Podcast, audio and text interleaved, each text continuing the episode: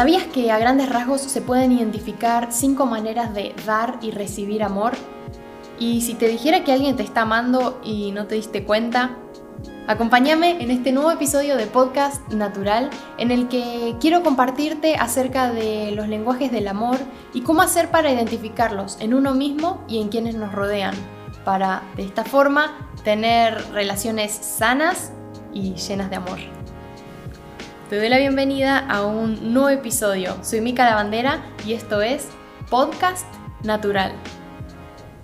Podcast Natural.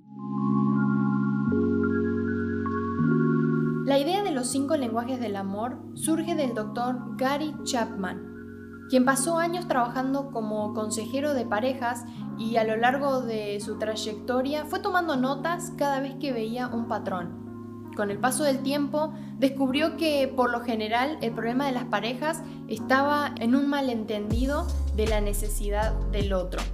Después de revisar sus notas, Chapman llegó a la conclusión de que hay cinco lenguajes que la gente puede hablar cuando se trata de amor.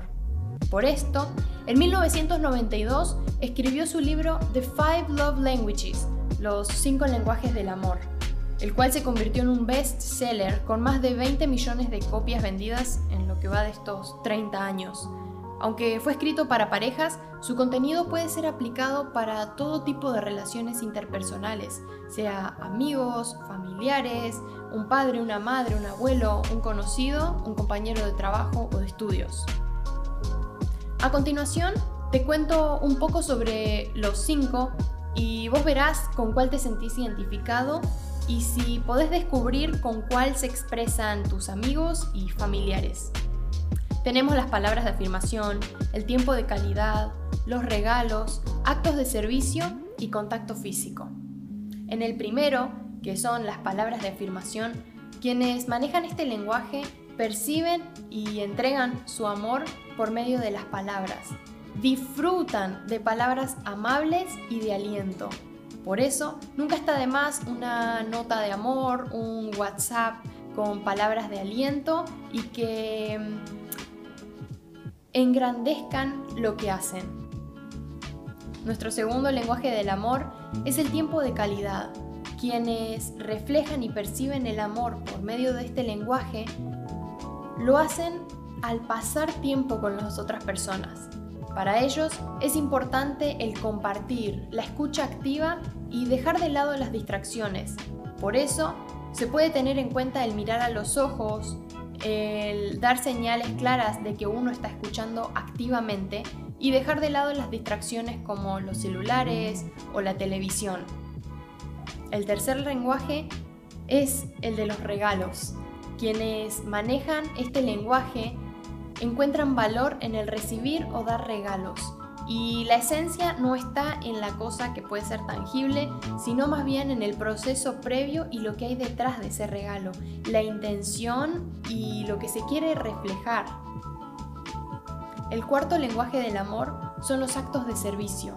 Para estas personas es muy importante reflejar o sentir su amor por medio de hacer algo por el otro, por eso es que usualmente podemos encontrarlos haciendo cosas por nosotros, por más mínimas que sean, o percibiendo el amor grandemente cuando hacemos algo por ellos.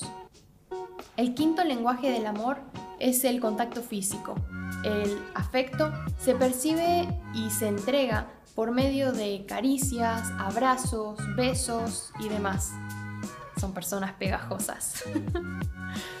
Podés descubrir tu lenguaje del amor o el de alguien más por medio de algunos tests online que podés buscar en Google como eh, los cinco lenguajes del amor test y probablemente te aparezca. Comprender el lenguaje de alguien más significa dejar de pensar en nosotros mismos por un rato para ver qué necesita ese amigo o ese familiar para sentirse amado.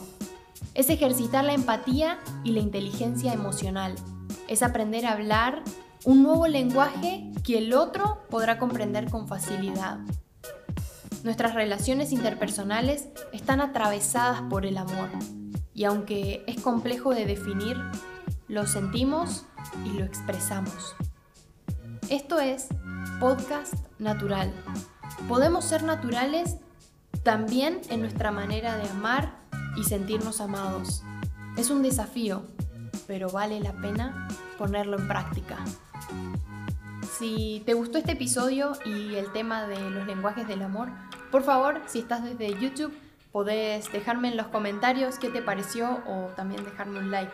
Si estás escuchando desde alguna de las otras plataformas eh, con solo audio, podés compartirlo con un amigo y, o un familiar y charlar sobre la importancia de conocer el lenguaje del amor para que la relación se fortalezca y crezca. Soy Mica Lavandera y te espero la próxima semana. Natural.